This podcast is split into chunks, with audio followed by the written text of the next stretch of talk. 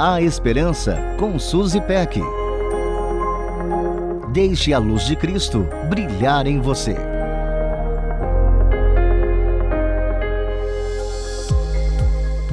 Você já ouviu falar do efeito dominó? O termo efeito dominó é uma alusão a uma brincadeira que consiste na colocação de diversos dominó em pé numa fileira, de modo que se o primeiro for derrubado com um simples toque, um derruba o outro até que todos sejam derrubados. O efeito dominó, portanto, sugere a ideia de um efeito ser a causa de outro efeito, gerando uma série de acontecimentos semelhantes de média, longa ou infinita duração. Assistir às peças do dominó caindo e formando uma obra de arte pode ser fascinante. Por outro lado, dá uma dó ver aquela fileira de peças caindo. Eu penso nas horas dedicadas para que peça por peça fosse colocada. Tudo minuciosamente planejado para que a queda das peças seja fluida até o fim. Simplesmente admirável. Agora, você já sentiu que sua vida tomou um grande efeito dominó?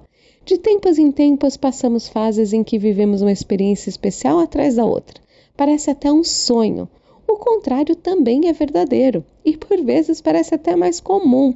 A primeira peça de problemas cai e a sensação que a gente tem é que a única coisa que existe em nossas vidas é dificuldade. Sentimos a batida de cada queda. Leva um tempo para entender que a última peça caiu e que acabou, que agora nós estamos numa fase de refrigério. Isso me faz pensar em Josué, que foi sucessor de Moisés. No livro que leva o seu nome, nós lemos sobre inúmeras batalhas para conquistar a terra prometida. Eu imagino o desgaste de cada soldado, batalha após batalha batalha. Acabava uma, já entrava em outra. Era um efeito dominó da minha perspectiva.